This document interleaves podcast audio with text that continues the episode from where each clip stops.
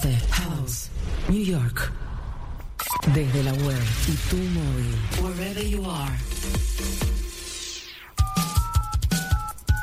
Seguí escuchando House New York. Escribinos al WhatsApp más 1-929-388-7776.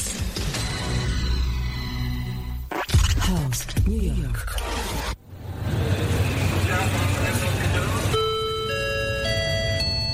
Su atención, por favor. House anuncia la partida de su vuelo a las mejores experiencias en el arte de viajar. Rogamos a los ciudadanos del mundo a dirigirse a la puerta de embarque. Muchas gracias por su atención y feliz vuelo.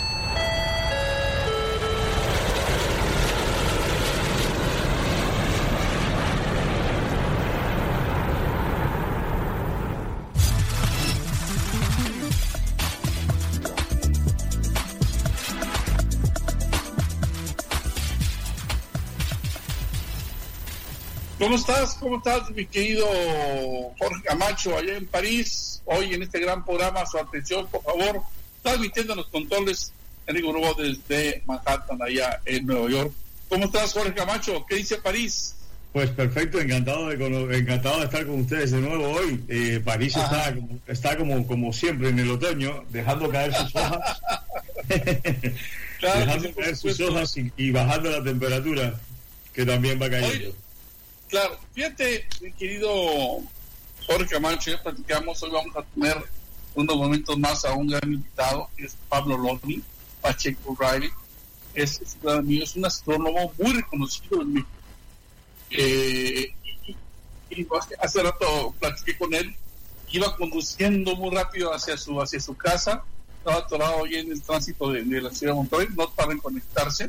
Y, y, vamos a platicar un poquito de de la importancia y de lo bello del turismo de observación, mi querido este, Jorge, Jorge Camacho. El turismo de observación, alguien eh, que, que, muy pocos destinos le dan valor, que muy pocos destinos le dan importancia, siendo en, en materia de infraestructura tan económico, Jorge, porque fíjate, la bóveda celeste ahí está, es gratis y sale en todo el mundo y lo único que necesita es interpretación eh, a excepción a excepción de lugares que están muy nublados o contaminados.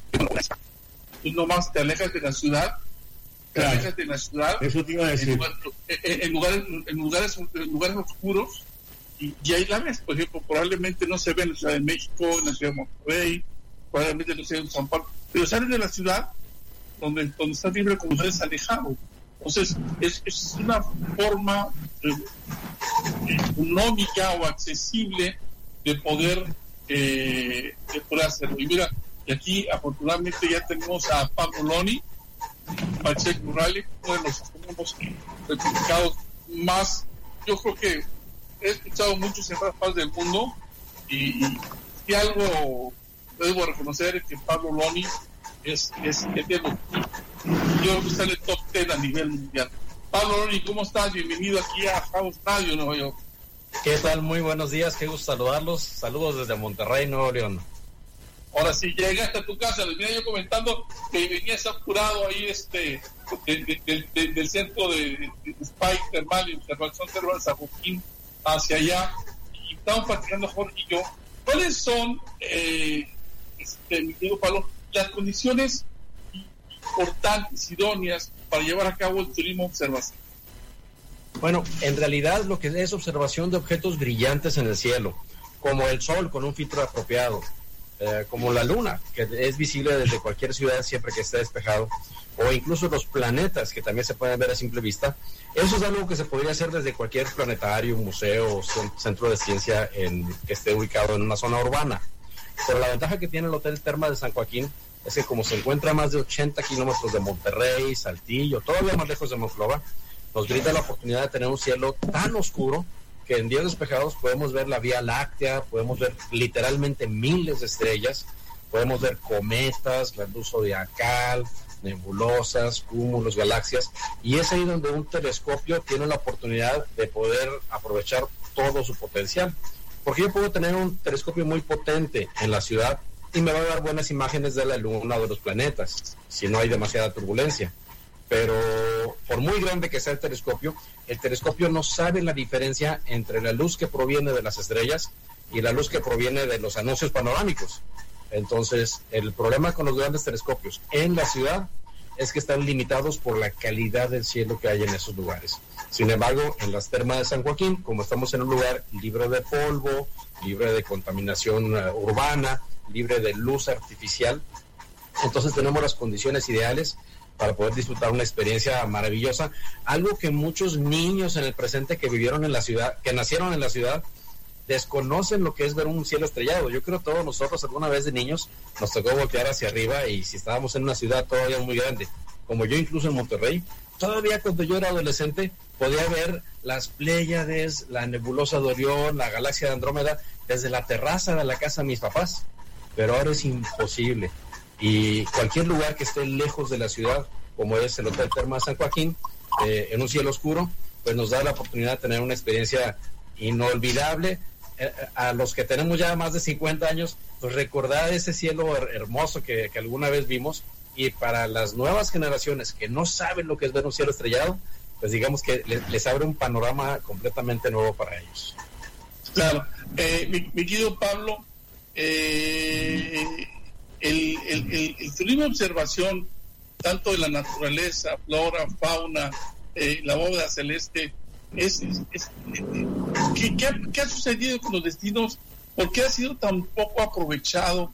¿Por qué, por qué los eh, tantos eh, destinos turísticos en el mundo que hay que pudieran vivir inclusive de este tipo de turismo eh, lo han dejado a un lado o, no lo han sabido aprovechar? Como ahí que platicábamos del turismo de, de, salud. ¿Qué, ¿Qué, pasa con los destinos que únicamente ven sol, y playa y mar?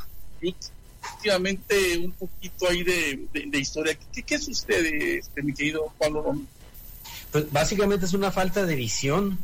Sí, la, gente no se da cuenta de la riqueza que poseemos en todos los estados de la República Mexicana. O sea, México no es Cancún, Cancún es precioso, pero también quien ha ido a, Cuatro Ciénegas, Coahuila, o quien ha ido a las sierras de Nuevo León, o, o quien ha ido a las barrancas del cobre, es decir, hay tantos lugares muy bonitos en nuestro país. A veces pensamos, porque tal vez nos dejamos de llevar por estos eh, promocionales espectaculares o, por videos, este, no sé, de National Geographic, tomados en lugares muy remotos, ¿no? Como la Antártica, como la isla de la Pascua, etcétera. Y, y por así decir, nos apantallamos, nos dejamos deslumbrar por las bellezas del pasto verde de nuestro vecino y no nos damos cuenta del hermoso jardín que tenemos en casa. Entonces, lo primero que, tenemos que hacer y, que nos ha funcionado muy bien ahí en las termas de San Joaquín es que la gente se dé cuenta de la riqueza natural que tiene cada lugar. Porque muchas veces, vaya, me ha pasado que, después, como ya lo comentabas ahorita, tenemos eh, las veladas astronómicas en la noche, para poder ver, por ejemplo, atardeciendo el lucero de la tarde, al anochecer la Vía Láctea, Júpiter y Saturno. Pero luego en la mañana temprano, a la hora de amanecer, citamos a la gente para que se tome un cafecito, salimos a caminar y, y primero mostramos fotografías del tipo de especies, de flora y fauna que podemos encontrar en el lugar. Estaba comentando, una señora una vez me preguntó, bueno, ¿qué es lo que tiene este lugar refiriéndose al, al, paseo que hicimos en, el Hotel Terma San Joaquín, ¿qué es lo que tiene este lugar que atrae a tantas especies? Y yo nada más me sonreí y le dije, pues en realidad no tiene tanto de especial. La diferencia ahora la hace que usted está empezando a prestar atención a su entorno. Y, yo creo que cada lugar de la República Mexicana, si sabemos cómo aprovecharlo, lo podemos convertir en un paseo que nos reconecte con la naturaleza. Sí, simplemente una ciudad como Monterrey, que tiene el río Santa Catarina, que pasa casi todo el año seco, si la gente supiera el turismo de, pues tal vez no de aventura, pero de ecoturismo que se puede hacer en el corazón de la ciudad. Lo único que tenemos que hacer es tratar de intervenir lo menos posible en la naturaleza y eso hace que el, eh, el ecoturismo, hasta eso, no requiera una inversión demasiado alta. Es nada más de conservación, ¿sí? Y, la gente, como decía ahorita, se reconecta con la naturaleza y, ahora en estos tiempos que estamos empezando a, darnos cuenta de, los riesgos que corre la Tierra por el calentamiento global, cambio climático, este, eh, contaminación de aire, agua y suelo, eh, pues digamos que la gente está valorando más todavía esta, esta posibilidad de poder conocer su entorno natural. Claro. Eh, adelante, Jorge. Pablo, ya que tenemos hoy la suerte de tener una persona como tú, eh, que es algo, digamos, caído del cielo. Pues me gustaría que nos describieran un poquitito esta velada. ¿Cómo es una velada eh, para observar el cielo? ¿Cómo se organiza una noche para observar el cielo? Estamos en el hotel este que hablaba, que hablaba usted ahorita, en esta linda noche bien oscura, poco o nada polución luminosa ni, ni otra. ¿Qué hacemos? Bueno, pues básicamente empezamos con una... La, la, gente obviamente tiene un horario para ir a cenar. Ahora, obviamente por lo de la pandemia, pues no, no se permite que el aforo del restaurante sea al 100%. Entonces, los huéspedes tienen un horario en el que pueden cenar. Entonces, de acuerdo a este horario de cena en el restaurante, este, y vaya, considerando que el Hotel de las Termas eh, no está en la ciudad, está en medio de la montaña, ¿no? Entonces, no es como que podamos salir a, a una tienda de conveniencia por un refresco. Entonces, tengo que organizar mi, velada astronómica para que sea alrededor de los horarios del hotel. En este caso, antes de que sea la hora de la cena, eh, contamos con un recinto, el Salón de los Caudillos, que es un, normalmente tiene capacidad, digamos, para 80 personas. Ahorita estamos, eh, permitiendo solamente el acceso a 40 personas.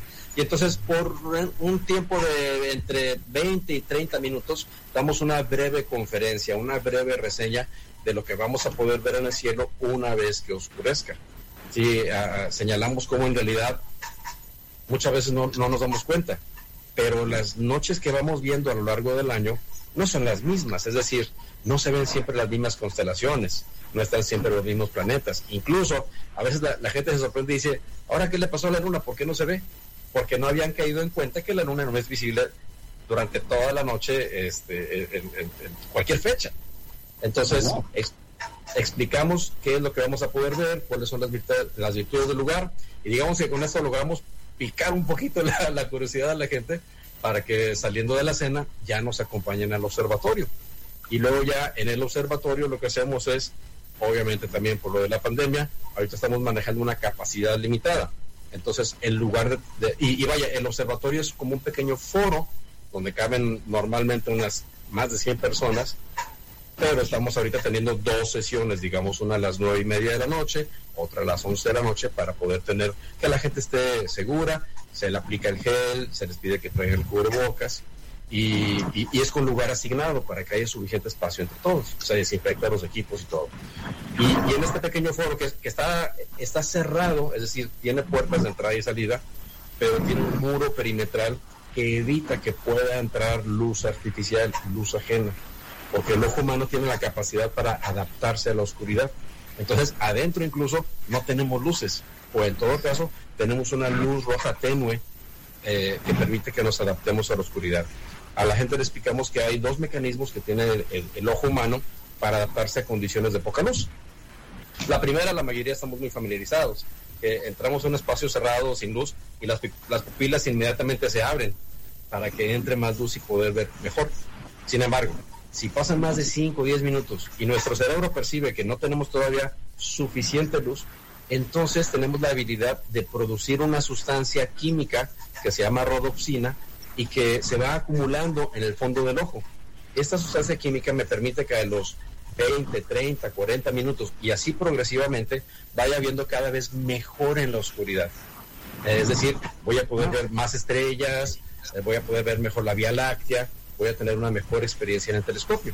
Entonces, eh, para que se transcurra este tiempo de los 20 o 30 minutos y que la gente ubique a la oscuridad, eh, lo primero es acomodarlos todos en su lugar, y luego cerramos la puerta, atenuamos la luz, la luz roja tenue no afecta a la rodopsina, y entonces con un rayo láser empezamos a platicar un poquito sobre orientación de las estrellas, por donde se metió el sol, por donde se va a asomar al día siguiente, entonces lo que es el oriente, el poniente, el norte, ya que marcamos el norte, pues indicamos obviamente a la estrella polar, que, que todo el cielo parece que gira alrededor de la estrella polar. Entonces explicamos cómo muchas personas piensan que los antiguos inventaban las constelaciones porque pues no veían televisión o las novelas y cosas así. Y, y les mencionamos que no, que desde la antigüedad la observación del cielo fue fundamental para poder orientarse, no solamente en el espacio, para saber hacia dónde estaba el norte y para saber cómo viajar en el mar o en el desierto, sino también se orientaba uno en el tiempo, porque hay constelaciones como ahora, que está Aquarius, Pisces, que son constelaciones de agua, que son visibles en temporada de lluvias. Y esto no es accidente, sino que la observación de estas constelaciones permitía a los antiguos poder anticiparse a la época de caza, de cosecha, de, pesca, eh, cuándo podían viajar, cuándo podía estar el cielo un poquito más tormentoso. Entonces, aquel que hace más de 10.000 años aprendía a ver el cielo, aprendía, fíjate, todavía no, no sabíamos leer palabras, todavía no se inventaba la escritura, y el ser humano ya había aprendido a leer el cielo. Por eso eran los grandes sabios, ¿no? Los que podían, a base de las estrellas, saber hacia dónde dirigirse o saber cuándo, eh, cuándo era el momento oportuno para un viaje o sembrar o cosechar o cualquier otra actividad humana esencial. Entonces, empezamos con eso un poquito de, ambientación para que la gente se dé cuenta de la importancia que tiene la observación del cielo. En la actualidad, creo que es una, una manzana y vamos a comprar a la tienda, pero antiguamente dependía de la observación del cielo. Y con un rayo láser vamos señalando la estrella polar, las constelaciones del zodíaco, que son las que llaman mucho la atención, y que es ahí donde generalmente encontraremos a la luna o algún planeta. En estas fechas podemos ver tres planetas al anochecer, Venus, Júpiter y, Marte. Y, y, ya que platicamos un poquito acerca de las estrellas más brillantes, su nombre, su significado, su mitología, y, y que describimos ahí más o menos algunas figuras que podemos fácilmente reconocer, entonces ya se da oportunidad a que las personas se asomen por el... Te tenemos tres telescopios. Entonces, digamos, en un telescopio ponemos a Júpiter, en otro ponemos a, la, a, a Saturno, el planeta de los anillos, y en otro ponemos la Luna. Y, y, en ocasiones especiales, como este fin de semana pasado, que tuvimos la lluvia de meteoros de las Oriónidas, abrimos un horario extra especial a las 4 de la mañana. Para, oh. Y le pedimos al, porque es, en, es, el horario en que se ven mejor las muchas claro. lluvias de meteoros. Claro. Y entonces eh, se le invita a la gente que lleve una toalla, una almohada o algo para que se puedan recostar boca arriba. Y es algo mágico porque muchas personas en su vida han visto una estrella fugaz. Entonces ver varias o muchas en una sola noche como que se van muy contentos, ¿no? Y, básicamente esa es la experiencia. Típicamente tiene una duración de entre una hora eh, u hora y media. Oh. Porque nunca has asistido tú a una velada astronómica. No, la verdad que no, pero he tenido telescopio en mi casa para enseñarle a mi hijo y hemos visto, bueno, las tres estrellitas que se veían en el sur de Francia. Bueno, bueno, te, te voy a decir una cosa, pa, para observar, esto lo va a decir Pablo Loni, para observar la bóveda celeste a simple vista, es mejor con binoculares que con un telescopio. Explícale por qué, mi, mi querido Pablo Loni. Bueno, la, la, ventaja de unos binoculares es que como tienen un campo de vista más amplio, es más fácil que conectemos lo que estamos viendo a simple vista con lo que está en los binoculares. Con la ventaja de que los binoculares, vaya, nuestros ojos tienen una apertura, una entrada de luz de solamente medio centímetro. Tal vez en los niños se dilata hasta un centímetro, por eso los niños ven muy bien en la oscuridad comparado con un adulto. Eh, pero los binoculares es como si en lugar de medio centímetro haya sido 5 centímetros. Entonces, con unos simples binoculares podemos ver mejor las Pléyades, la nebulosa de Orión, la galaxia de Andrómeda, el cúmulo del enjambre. Vaya, hay un montón de objetos. Incluso, si con un telescopio queremos ver las Pléyades, muchas veces la potencia del telescopio es demasiada para poder contemplar a todo el cúmulo. Y entonces unos binoculares digamos que son mucho más amigables, además de que los binoculares son de uso personal. ¿sí? Una, una misma persona puede Quiere decir que esta noche, si, si el cielo se, se, se, Bueno, que eso no va a suceder, como es natural, porque el cielo de París uno lo puede tocar con la mano. Pero si el cielo se abriese, yo con unos binoculares eh, simples podría mirar, podría ver eh, Venus. Sí, claro. Incluso, ahorita Venus presenta una fase muy parecida como si fuera media luna. Y esto es porque está por un lado del Sol. Y de hecho, Galileo Galilei con su telescopio vio las fases. Pero lo que no sabía Galileo, porque en aquel entonces no existían binoculares, es que con unos binoculares de 10 aumentos podemos ver la fase de Venus. Sí, tal vez ahorita todavía no, que está en fase de, digamos, de media luna. Pero en unas semanas más, cuando esté más cerca de la Tierra, con unos simples binoculares de 10 aumentos, se va a poder observar como si fuera una rebanada de melón o, o un plátano. ¿sí? Y entre más cerca esté de la Tierra, este tamaño se va incrementando y se ve perfectamente con los binoculares. También con los binoculares de 10 aumentos podemos ver los satélites que descubrió Galileo Galilei en Júpiter. ¿Sí? Nada más que mucha gente cree que los binoculares son nada más para el fútbol o para andar ventaneando. A ver, tenemos dos minutos antes de ir a pausa. Este, adelante, Alejandro Pájaro. Hola, ¿qué tal, Pablo? ¿Cómo estás? Te quiero hacer una consulta. Buen día. Es cierto que voy a hacer una consulta romántica.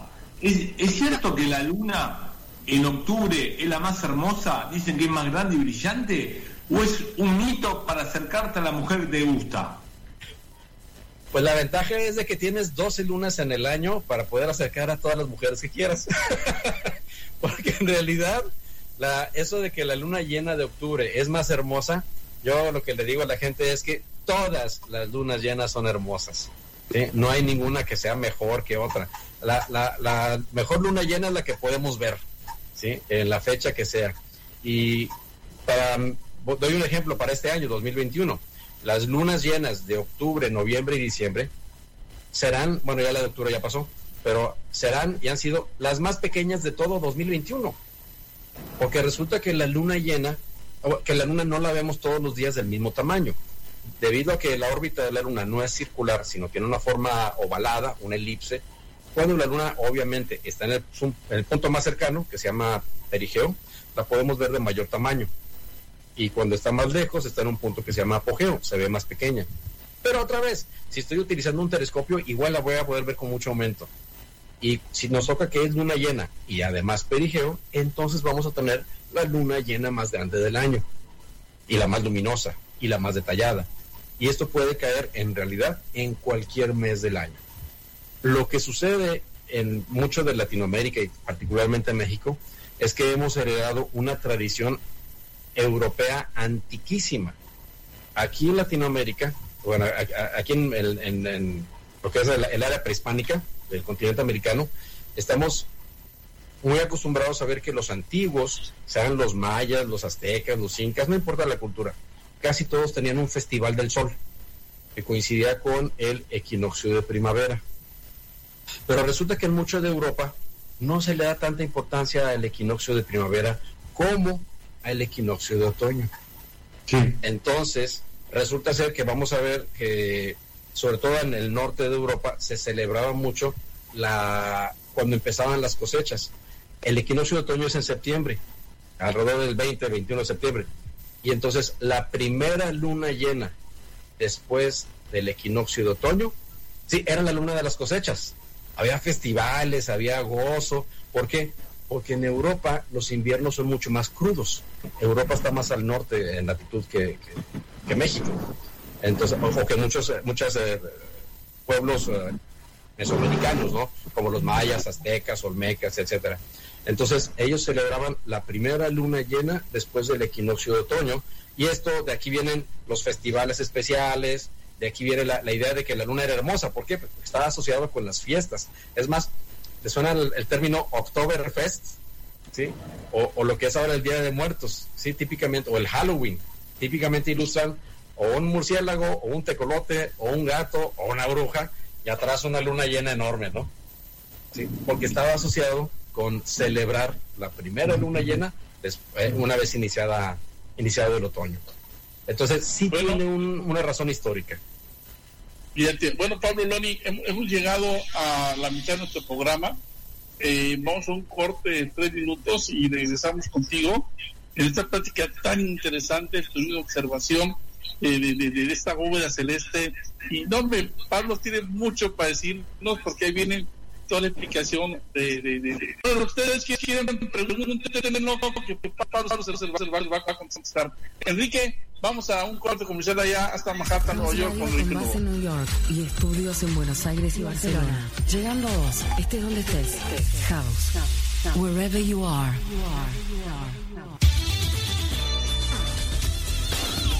América Retail. De lunes a viernes, 14 horas New York, 13 México, 11 Los Ángeles, 15 Argentina, 20 España, 21 Moscú, 3 Tokio, 4 Sydney. Con David Chauhueque y Andrés Ferraro. Follow. Like. Feed. Stories. Seguir. Me gusta. La historia. House Radio en las redes. Instagram. Follow me. Follow me. Seguinos en Facebook, Instagram, Twitter y encontranos on demand en Spotify. Estás en House New York. Estás en casa. House Radio con base en New York y estudios en Buenos Aires y Barcelona. Llegando a vos. Estés donde estés. Wherever you are.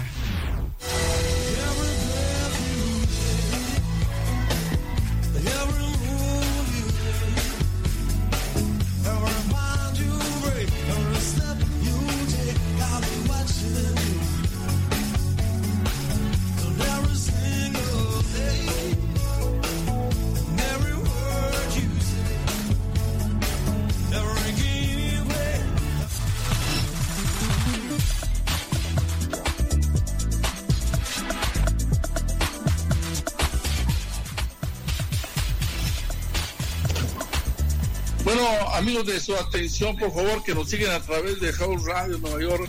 Gracias, Enrique, por cedernos los controles nuevamente desde de Nueva York. Eh, hoy estamos hablando de, de turismo observación y estamos con un gran, gran amigo y aparte, bueno, es impresionante platicar con él, que es el astrónomo Pablo Lori Pacheco Riley. Está ubicado en este momento en Monterrey, Nuevo León.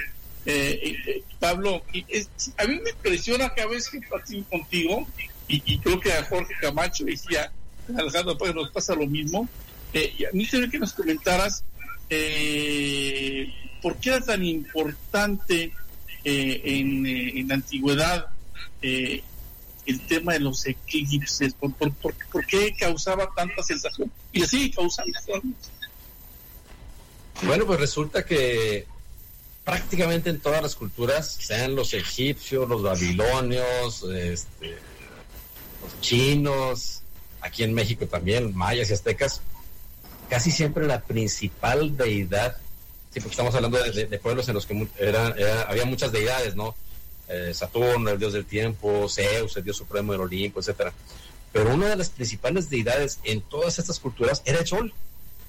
¿sí? Eh, Tenía una preponderancia este, sobre, por encima de todos. ¿Por qué? Pues porque finalmente, eh, y esto desde mucho antes, desde, la prehistoria, el hombre se había dado cuenta que el periodo que el sol está cruzando el cielo no siempre es el mismo. ¿sí? Eh, Hacia el verano vamos a tener más horas de sol, hacia el invierno vamos a tener menos horas de sol, y entonces por eso la importancia en tantos centros ceremoniales de la salida del sol en los equinoccios y en los solsticios. Porque digamos que en el equinoccio de verano es cuando tenemos el día más largo y que el sol pasa más cerca del cenit. En, en- los solsticios, la, eh, la palabra solsticio, perdón, en, lo- los equinoccios, solsticio es en el norte y en el sur. En los equinoccios tenemos equi, equilibrio, noxio, noche, el equilibrio de la noche y el día. Entonces, cuando había un equinoccio, pues era cuando teníamos 12 horas de día y 12 horas de noche. Entonces le prestaban mucha atención al tiempo que duraba el sol en el cielo. Y luego tenía particular atención también en el, en el solsticio de invierno, porque era cuando menos tiempo duraba el sol en el cielo. Y decían las viejas leyendas, que no estaban tan alejadas de la realidad, que si tú viajabas lo suficientemente al norte o al sur, iba a haber un periodo en el que el sol dejaba de ser visible completamente. Y eso es más allá de, los cír- círculos polares ártico y antártico. Pero eso era relativamente fácil de pronosticar. Después de varios años tú te puedes dar cuenta cuál es el límite norte del sol, el límite sur del sol y cuándo es eh, el periodo cuando tienes 12 horas de día y 12 horas de noche. Eso es bastante, eso es relativamente sencillo. Pero ¿qué pasaba cuando de repente el astro rey al que, que- que recibía toda la veneración y la importancia, de repente parecía que algo se lo tragaba y se hacía de noche en pleno día? Obviamente esto era, uno, uno decía, ¿cómo es posible que, que- el máximo Dios que nos ilumina toda, toda la tierra pueda ser superado por algo? Y entonces es bien, bien chistoso porque en China ellos tenían la, el mito de que era un dragón el que se tragaba el sol. Y entonces podemos decir que los chinos hace miles de años inventaron el cacerolazo, porque ellos salían a, a, las calles con sus cazuelas y las cucharas y empezaban a hacer mucho ruido, ¿no? Para tratar de espantar al dragón y que y, funcionaba, porque el dragón terminaba escupiendo al sol nuevamente. y curiosamente nos vamos al continente americano y acá pues no era un dragón, acá los dragones como que no estaban muy presentes, acá era un jaguar. En, las estelas mayas observamos cómo se ilustra el eclipse del sol como un jaguar devorando a, al sol. Entonces, eh, pues el, hecho de que el sol de repente como que perdiera su luz y de manera temporal, pues asustaba. No recuerdo qué era lo que hacían los, los, mayas para tratar de acelerar el proceso del eclipse, pero como sea, con el tiempo, prácticamente todas las culturas, sean chinos, egipcios, mayas, pues aprendieron a que también los eclipses era algo que podían anticipar, que no sucedían al azar. Obviamente esto era también después de, mucho tiempo de observación y, prácticamente todas las culturas que desarrollaron el poder de la escritura, es decir, no las que manejaban solamente tradición oral, sino los que tenían un lenguaje escrito, pues eran los que haciendo estas observaciones de manera muy rigurosa y escrupulosa, eh, podían entonces encontrar que había un sentido en todo ello y hacer pronósticos. Entonces digamos que eso también daba un poquito de poder, porque si tú al emperador le dices, mañana va a suceder esto, y el emperador no tiene la menor idea de, lo que hay en el cielo, y, ve que... La, pues entonces imagínate el, tipo de poder que tenían los astrólogos de antes, ¿no? Eh, y ahora ya ¿Cuál es, Pablo, cuál es el destino donde la cultura de observación astronómica se desarrolló más, los mayas, los egipcios, los incas, ¿en cuál y en qué pirámides se, se hace de forma más Pues yo diría que todas las culturas, ¿eh? Porque vamos a encontrar que, como ya he comentado ahorita, todas tenían edificaciones que estaban orientadas para la observación del cielo, para eh, los puntos donde aparecía y se ocultaba el sol, la luna, las Pléyades, Venus, etcétera entonces, hay gente que dice, eh, los mayas eran los mejores astrónomos del mundo. Pues sí, yo también quiero mucho los mayas y me fascinan, pero tal vez sería saludable que todos nos sumergiéramos un poquito en la historia de la astronomía para ver las cosas maravillosas que, que, descubrieron los egipcios, los chinos, los árabes, eh, los incas, este, etcétera. O sea, toda cultura ancestral merece respeto y más aún la, honramos si aprendemos un poquito más de, ella. Jorge iba a comentar algo, perdón. No, yo, ya que estábamos en la, parte romántica eh, con Alejandro y estábamos con el dios Sol, que por cierto hasta Jesucristo tiene que ver con el dios Sol, porque el 25 de diciembre es la fecha de, no es la fecha del nacimiento de, de Jesús, es la fecha pagana del de Sol Invictus en Roma. Así es, es correcto. Mucha gente lo ignora. Pero bueno, vamos a hablar de la, de la señora Luna. Porque a menudo se dice que la luna llena, y en mi caso, hace muchos años yo tenía un éxito maravilloso los días de luna llena, y ahora yo no sé qué me pasa, pero ya se me acabó. ¿Qué hay de verdad en eso? ¿Qué hay de verdad en el hecho de que la luna llena tiene una incidencia? Se dice que hay, ese día hay más em, más conflictos, que hay más, más gente hospitalizada por heridas, que hay, bueno, más, mm, más sensualidad en el mundo, etcétera. ¿Qué hay de verdad? ¿Es mitología también? Bueno, podemos utilizar la luna como pretexto para hacer un montón de cosas, ¿no? De hecho, antiguamente, obviamente, actividades como la cacería, la cosecha y otras se podían extender durante la luna porque ahorita estamos mal acostumbrados en la ciudad que, pues encendemos el celular o la linterna o, entramos a una habitación y prendemos un foco. Pero por miles de años el ser humano lo que hacía era aprovechar las fuentes naturales de luz. En este caso, obviamente podía extender sus actividades a, las noches en las que había luna llena. Y, de alguna manera, pues eso lo hemos heredado también, ¿no? Que, que sí, hay más actividad frecuentemente en luna llena, no necesariamente porque haya un vínculo así misterioso, este, o, más allá de lo evidente, sino simplemente somos eh, criaturas que funcionamos mejor con, luz. Sí, sí, si nos ponen en un espacio demasiado oscuro, si quieren que una persona se apacigüe, muchas veces nada más con que le bajen tantito la luz, ya, se tranquiliza, pero con, más luz nos, volvemos generalmente más activos. Ahora bien, sí hay, sí es verdad que también hay mucha mitología alrededor. Por ejemplo, hay gente que asegura que hay más nacimientos durante la luna llena y lo juran y están seguros. Pero, no es tan fácil como acudir a los hospitales y si tenemos por ahí la, la, forma de buenas relaciones este con, los, con los recursos humanos del hospital, nos pueden tal vez facilitar eh, la cantidad de nacimientos que hay por día. Y se han hecho estudios con más de medio millón de nacimientos, eh, haciendo a un lado lo que son las cesáreas o partos provocados y demás, o sea, dejando solamente lo que es el parto natural. Y lo curioso es que dicen que los números no mienten. Ya con los números en la mano, no se observa que hay una mayor incidencia eh, de nacimientos cuando hay luna llena. Y, algunos doctores y enfermeras me han dicho, porque me ha tocado dar conferencias en, hospitales, dicen, no, pero es que tú no sabes cómo se pone la sala de espera cuando hay una luna llena.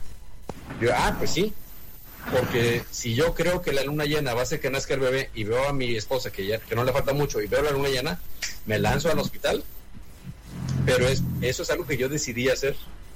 ¿sí? Es un por temor a que el bebé eh, eh, se venga antes, ¿no? Y muchas veces a las pobres señoras pues ahí las tienen caminando al hospital. Pero, pero reitero, los números no mienten.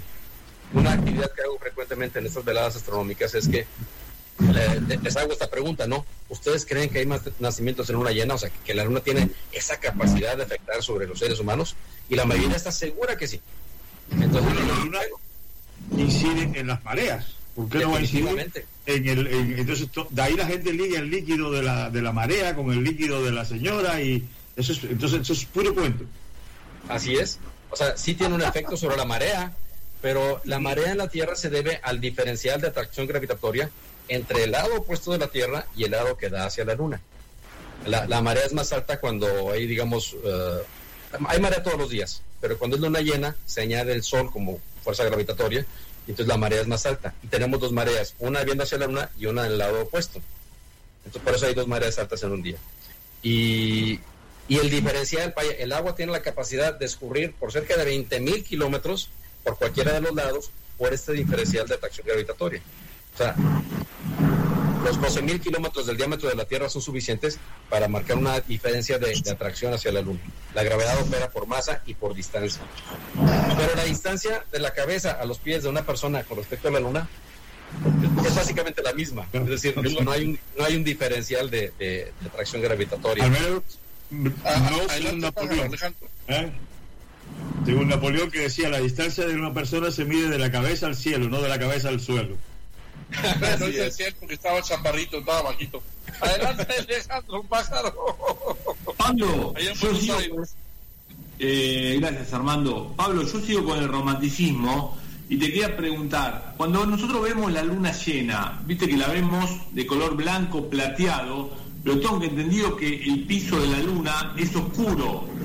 Y, si la luna fuera blanca, como la vemos, eh, sería muy muy intensa su luminosidad y si la, y si la veríamos quedaríamos prácticamente ciegos, más que el sol.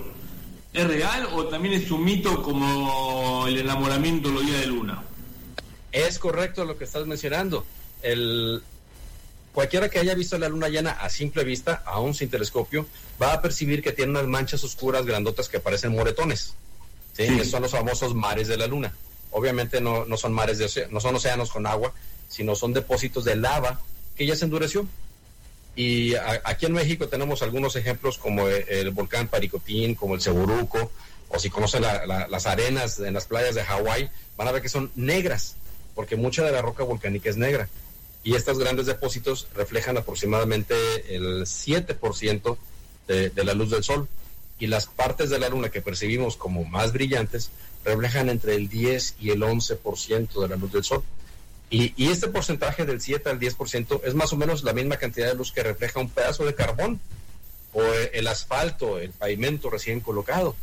Entonces, ¿por qué nos parece tan brillante la luna llena? Pues la respuesta es porque está reflejando la luz del sol. ¿Sí? Ah. dice, pero es que solamente el 7%.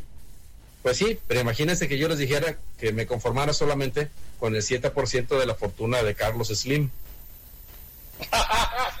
no, pues es una locura. O sea, aunque fuera solamente el 1%, sería mucho dinero. Entonces, el sol es tan brillante que aunque yo le tumbe más del 90% de su luz, sigo teniendo mucha luz. Por eso la luna se ve brillante. Pero exactamente como acabas de comentar, si la luna fuera blanca, como una cebolla, como una hoja de papel, la, sería como un espejo, de tal manera que reflejaría muy eficientemente la luz del sol y sería casi tan brillante como el sol. Efectivamente, nos dejaría ciegos. Mejor la dejamos negra, así de todo modo se ve muy bonita. ¿Cuál es, eh, eh, eh, mi querido Pablo, de, los planetas que, tenemos en, nuestro sistema solar, ¿cuál es el planeta que, a ti más te enamora, que, que, a ti más, que más admiras? ¿Y por qué? Bueno, empezando por la Tierra, pero luego los que podemos ver a sí, claro, los que podemos ver a través de un telescopio, todos tienen su belleza. Y digamos que los que son menos lucidos que podemos ver en un telescopio, Plutón, que es un planeta enano ya, pues se ve nada más como una pequita de luz muy pequeña, menos brillante que la mayoría de las estrellas. Urano y Neptuno incluso se pueden ver con binoculares y parece nada más como una estrellita de color azul verde por el metano que hay en la superficie. Mercurio es un planeta que puede presentar fases también parecidas a las de la Luna, pero es el planeta más pequeño del sistema solar, entonces siempre es una bolita diminuta. Cualquier mañana de estas, si se levantan una hora antes de, la salida del Sol, van a ver a Mercurio que se está sumando y parece una estrella más. Eh, pero, presenta fases como ya lo comentaba. Ya de aquí brincamos a, a Venus, un planeta que llama mucho la atención por el cambio de tamaños que puede tener cuando está en el extremo opuesto del sistema solar y cuando lo tenemos cercano, que ya comentaba se puede ver hasta con binoculares, pero, ven, pero Venus no presenta ningún detalle en la superficie porque está siempre nublado, se ve todo blanco. Y entonces de aquí nos quedamos con Marte, con Júpiter y con Saturno. Y esos tres planetas son los únicos que nos pueden mostrar una cantidad de detalles maravillosos, más allá de ser un mero puntito de luz o de tener una fase. En el caso de Saturno, pues no se diga, los anillos son maravillosos, parece un juguetito ah. colgado en el espacio. Y, mucha gente, cuando se asoma por el telescopio, como que se quedan con la idea de que iban a ver el planeta más grande. Y, les digo, muchos dicen, mmm, qué chiquito se ve Saturno. Y yo les digo, mmm, se ve peor de allá para acá. Porque esos planetas son gigantescos comparados con la Tierra, ¿no? Unas 10 veces más grande que la Tierra. De Saturno, sus anillos. Júpiter, Galileo observó, y estamos hablando de hace más de 400 años, que estaba acompañado por cuatro satélites naturales. Y eso fue lo que le permitió sospechar que la Tierra no era el centro de giro de todo el universo, porque él podía constatar que esos cuerpos, esos pequeños astros, daban vueltas alrededor de Júpiter, no de la Tierra. Y si alguien tiene un buen telescopio y la atmósfera está estable, se pueden ver muchos detalles en la superficie de Júpiter. Una serie de franjas, cuando la atmósfera está estable se puede ver también un, remolino enorme que se conoce como la Gran Mancha Roja. Eh, y en el caso de, Marte, cada dos años tenemos la oportunidad de tenerlo más cerca y entonces se ve de mayor tamaño, notoriamente, y entonces podemos ver muchas cosas que nos recuerdan a la Tierra misma. Se le ven los casquetes con hielo, se le ven nubes, brumas, eh, observamos también manchas oscuras que al igual que, la Luna se les llaman mares, pero parece como si Marte tuviera continentes y si observamos a Marte durante varias horas, podemos ver que el planeta está dando vueltas enfrente de nuestros ojos. Y entonces eso lo hace que nos podamos identificar profundamente con, este pequeño planeta. Entonces, eh, por Saturno, Júpiter y Marte. Eh, eh, Pablo, nos quedan 10 minutos, no sé qué tanto nos sacas el tiempo para platicar de un tema que siempre ha sido fascinante y que son los agujeros negros. Este, entonces, por, qué se forman y si hay la posibilidad de que en algún momento, en alguna fecha, eh, el planeta Tierra pudiera ser absorbido por un agujero. Bueno, pues el riesgo que tenemos de caer en un hoyo negro es el mismo riesgo que tenemos de caer en cualquier estrella. Porque finalmente los hoyos negros son cuerpos estelares o que se produjeron a partir de una estrella que están vagando por el espacio. Aparentemente todas las galaxias, como la nuestra que es la Vía Láctea, en la parte central la, galaxia tiene una forma como una tortilla vista de harina, de, harina vista desde arriba. Es redonda, es plana y está abultada en la parte central. Y en el, centro hay un hoyo negro supermasivo. Pero posiblemente haya millones de hoyos negros pululando alrededor de la galaxia. Y así de como la, no nos andamos preocupando de que si la Tierra puede chocar con una estrella, pues también hay muchas más estrellas que hoyos negros, entonces no tendría caso de preocuparse de qué pasaría si no chocamos con un hoyo negro. Porque incluso podríamos orbitar alrededor de un hoyo negro de la misma forma como estamos orbitando alrededor del Sol. Entonces ahorita no hay ningún hoyo negro cerca que esté acechándonos. ¿Y, ¿Y, qué es un hoyo negro? Pues básicamente es lo que queda después de que una estrella supermasiva, es decir, una estrella que contiene, en lugar de ser como el Sol, puede tener 10, 20 o 30 veces más materia en su interior. Al final de su existencia, esta estrella, su núcleo se compacta mucho, las capas externas salen volando y típica, eh, una supernova le llaman a esta explosión, típicamente queda algo que se llama estrella de neutrones, que es el, el núcleo de la estrella compacto, hecho casi exclusivamente de neutrones, que da vuelta rápidamente. Pero si esa estrella de neutrones todavía alcanzó a concentrar el equivalente a tres masas solares o más, entonces ni siquiera los neutrones son capaces de impedir que se siga compactando más y entonces sobreviene el famoso hoyo negro, que es básicamente un, un objeto celeste tan compacto que no deja escapar ni siquiera la luz. Pablo, ¿cuál pudiera ser el próximo cometa observable a simple vista que pudiéramos ver alrededor de la Tierra? Hay un cometa, no recuerdo el nombre, tal vez es Bernard o algo así, que, que esperamos ver para el mes de diciembre. ¿sí? Todos los, este diciembre ya. Sí, sí, ya, ya, en unos dos meses.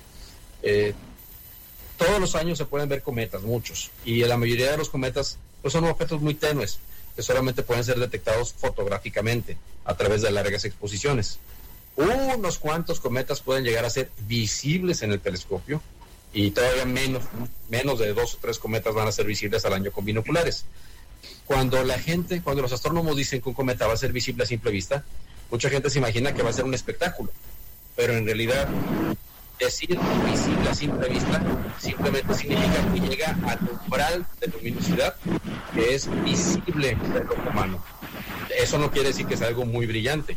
Entonces, por lo pronto, el cometa que esperamos para diciembre, con toda seguridad alcanzará ese umbral, es decir, una persona en un lugar oscuro, con la vista adaptada a la oscuridad, podrá ver el cometa. Probablemente lo vea como estas semillas que llamamos un diente de león, ¿no? Que es como una esferita muy tenue, difusa. Pero si tenemos suerte y se acerca suficientemente al Sol y se vuelve suficientemente activo, probablemente el cometa despliegue lo que a todos nos gusta ver, que es una cauda o una estela detrás de él que, que nos indica de dónde está recibiendo lo, los rayos del Sol. Entonces, Armando, hay una cosa que está terrible. Tenemos que volver a invitar a Pablo porque nos ha seducido tanto con la astronomía que no hemos hablado de turismo. Pues es que estamos hablando de turismo astronómico. Si te, todo esto que te platica es, es, es lo que tú puedes ver cuando estás en un lugar relacionado con el turismo astronómico. O sea, eso es turismo, ¿no? Definitivamente. Alejandro Pájaro. Sí, Pablo, eh, te quiero hacer una consulta. Está viendo que puede ser que eh, dicen que ahora descubrieron un primer eh, planeta que es el más joven de todos fuera de la Vía Láctea, un planeta nuevo que dice que más, eh, es más chico que Júpiter. Lo cierto es que ya conocemos alrededor de 5.000 planetas fuera del sistema solar, gracias a, los esfuerzos que se han hecho con nuevas tecnologías y, nuevos procedimientos que, que, nos permiten observar típicamente cuando un planeta pasa enfrente de su estrella, eh, produce un, digamos, mini eclipse. No vemos la, la bolita negra, sino se observa una disminución en el brillo de la estrella. Y si eso sucede periódicamente, quiere decir que podemos determinar el periodo del planeta frente de la estrella. Entonces, gracias a esto, sí conocemos ya más de 5.000 planetas. Y muchos de ellos sí son más pequeños de Júpiter. Lo, último que yo recuerdo, seguramente ya son más, cuando menos conocemos entre 70 y 80 planetas que son relativamente parecidos a la Tierra, en el sentido de que son eh, más o menos del tamaño de la Tierra, digamos, de dos veces el tamaño de la Tierra para abajo. Entonces sí, ya se conocen muchos lugares y cuando los astrónomos hablan de un planeta, que encontraron un planeta habitable, no quiere decir que ya podamos hacer las maletas y, y viajar para allá. Para empezar, no tenemos los medios para llegar. Buen y, y aún es, pues, sí. y, en, y, en, todo caso, eh, llegar a esos planetas, no sabemos si las condiciones son aptas. Le llaman habitable por el simple hecho de que las temperaturas en ese planeta permitirían la posibilidad de que, la, que el agua estuviera líquida, gaseosa y sólida en la mayoría de los planetas o el agua o está congelada o está en forma de vapor. Entonces, planetas que puedan tener la, el agua en sus tres fases pero principalmente la líquida, le, les llamamos a esos planetas habitables. Pero ni siquiera sabemos en la mayoría de los casos si tienen agua. Fíjate, eh, mi querido Jorge, lo, que tú comentabas ahorita, que no hablábamos de turismo. Bueno, yo quiero decirte que el Hotel Terma de San Joaquín, donde, donde prácticamente se encuentra Pablo Loni, eh, es, un, hotel termal con, diferentes instalaciones y más, eh, más del 60% de sus huéspedes van a llevar a cabo turismo observación más que por el agua termal. ¿Es correcto, este, mi querido Pablo?